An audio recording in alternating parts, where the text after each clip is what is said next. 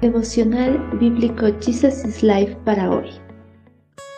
Con un abrazo fraterno les damos la bienvenida para continuar en el estudio del libro de Segunda de Crónicas, capítulo 11.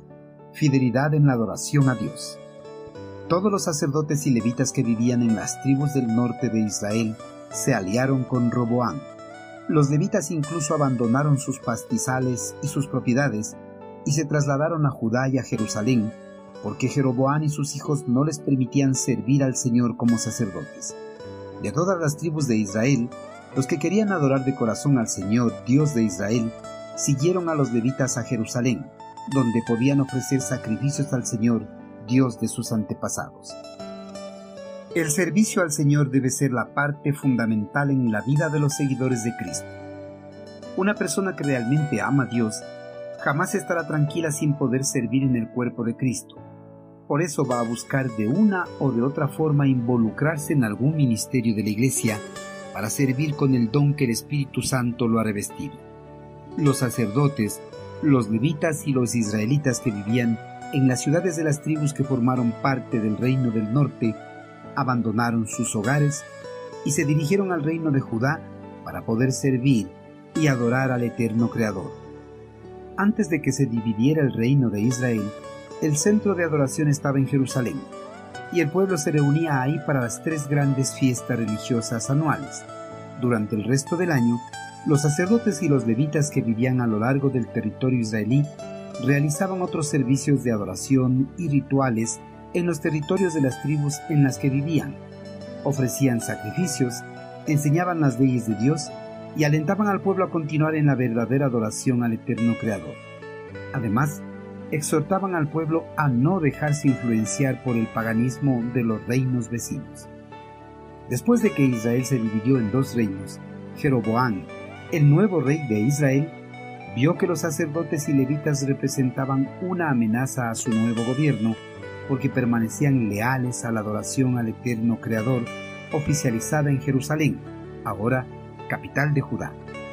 Así que designó sus propios sacerdotes, proscribiendo efectivamente a los sacerdotes y levitas de sus deberes delegados por el eterno Creador.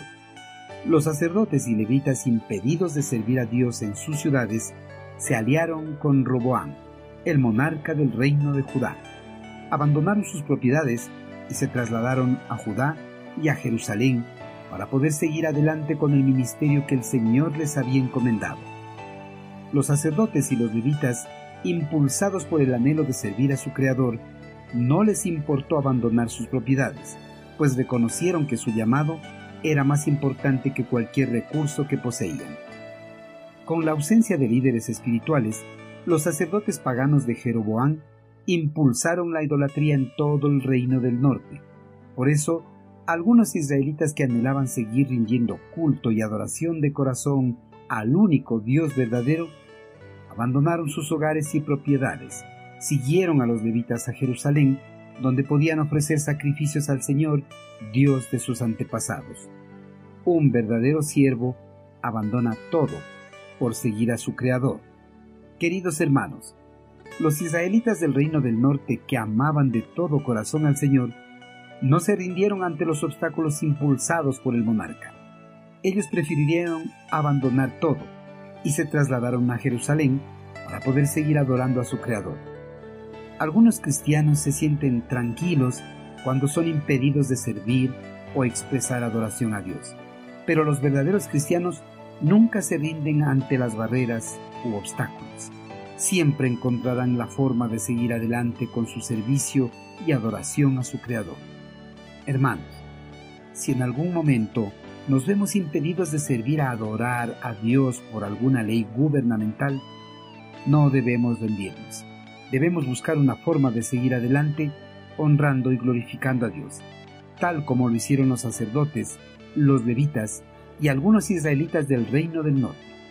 Debemos vencer todos los obstáculos y seguir adelante en nuestro servicio y adoración a nuestro amado Creador.